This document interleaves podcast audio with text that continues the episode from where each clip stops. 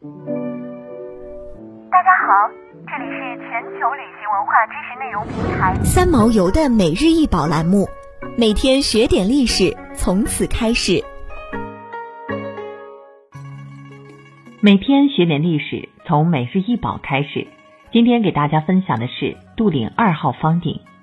杜岭二号方鼎通高八十七厘米，口长宽六十一厘米，耳高十七厘米，足高二十五点五厘米，重约六十四点二五千克。此鼎造型浑厚庄重，鼎口沿外折，两侧沿面上有圆拱形立耳，微微外张。耳的外侧面呈凹槽形。一九七四年九月，河南省郑州市的几个老百姓在张寨南街挖地道时，无意中挖出了两件一大一小、锈迹斑斑的巨大铜器。大的那件高一米，重八十六点四千克，被命名为杜岭一号方鼎，现藏于中国国家博物馆。小的这件被命名为杜岭二号方鼎。由河南博物院收藏，成为本院的九大镇院之宝之一。经考定，杜岭方鼎铸造年代约是在公元前一千四百年左右。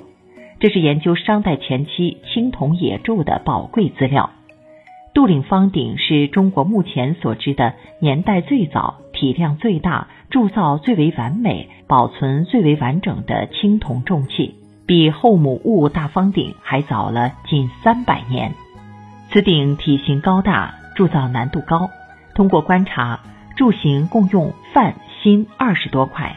铸造程序大概是这样的：先铸腹壁和顶耳，再铸顶底并和腹壁相接，最后铸鼎足并与鼎底相接。器身四面和四隅各铸单线兽面纹一组。每面两侧与下部是乳钉纹，足上部各是兽面纹。通过它，我们可以看到商代青铜铸造工艺的分铸和拼铸技术已经到达了较高水平。在那个时代，铜是非常贵重的金属，而且制作如此大的青铜器需要花费大量的人力、物力和财力。只有拥有强大权力的人，才能通过高级而复杂的统治网络。来支配铜资源和劳动资源。杜岭方鼎的出土地就在距离郑州商城遗址的西城墙大约三百米的杜岭土岗上。这块地比周围地面大概高出了四点四米。郑州商城遗址面积非常大，总面积约二十五平方公里，城址平面近似长方形，分内城和外城两部分，城外有护城河。有着完整防御体系，内城四周建有周长约七公里的高大夯土城墙，城内有多座大型宫殿遗址和完善的供水排水设施，是商王室和贵族的生活居住区。外城是中小贵族和平民居住及墓葬区，也有奴隶的劳作场所，分布铸铜、制陶、制骨等手工业作坊遗址。在外城距内城墙不远处的地方，还有三个重要的铜器窖藏坑。虽说人们已经约定俗成地将郑州挖掘出来的商代遗址称作郑州商城，但是从出处上来说，这个称呼是无考古实力验证的。早在一九五九年，郭沫若先生提出郑州商城可能是商代都邑遗址的时候。考古专家就在努力的寻找可以证明这一点的证据。在杜岭方鼎发现之前，考古专家们找出来的证据最多只能把郑州商城当作商代早期一座普通的城市遗址。杜岭二号方鼎和杜岭一号方鼎的成对出土，证明了郑州商城不仅是一座商代城市遗址，而且是一座曾经在历史上辉煌过的王者之都。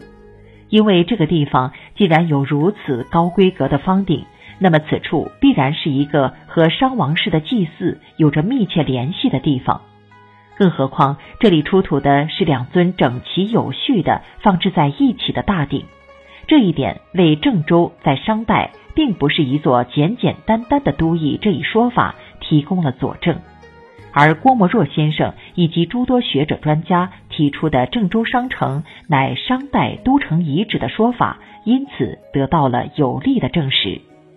郑州商城是迄今为止发现的商代中期规模最大的一座王都，打破了过去学者所认为的在郑州商城遗址先后出土的青铜器皆是商王室遇到意外事件仓皇逃亡时随意埋藏的说法。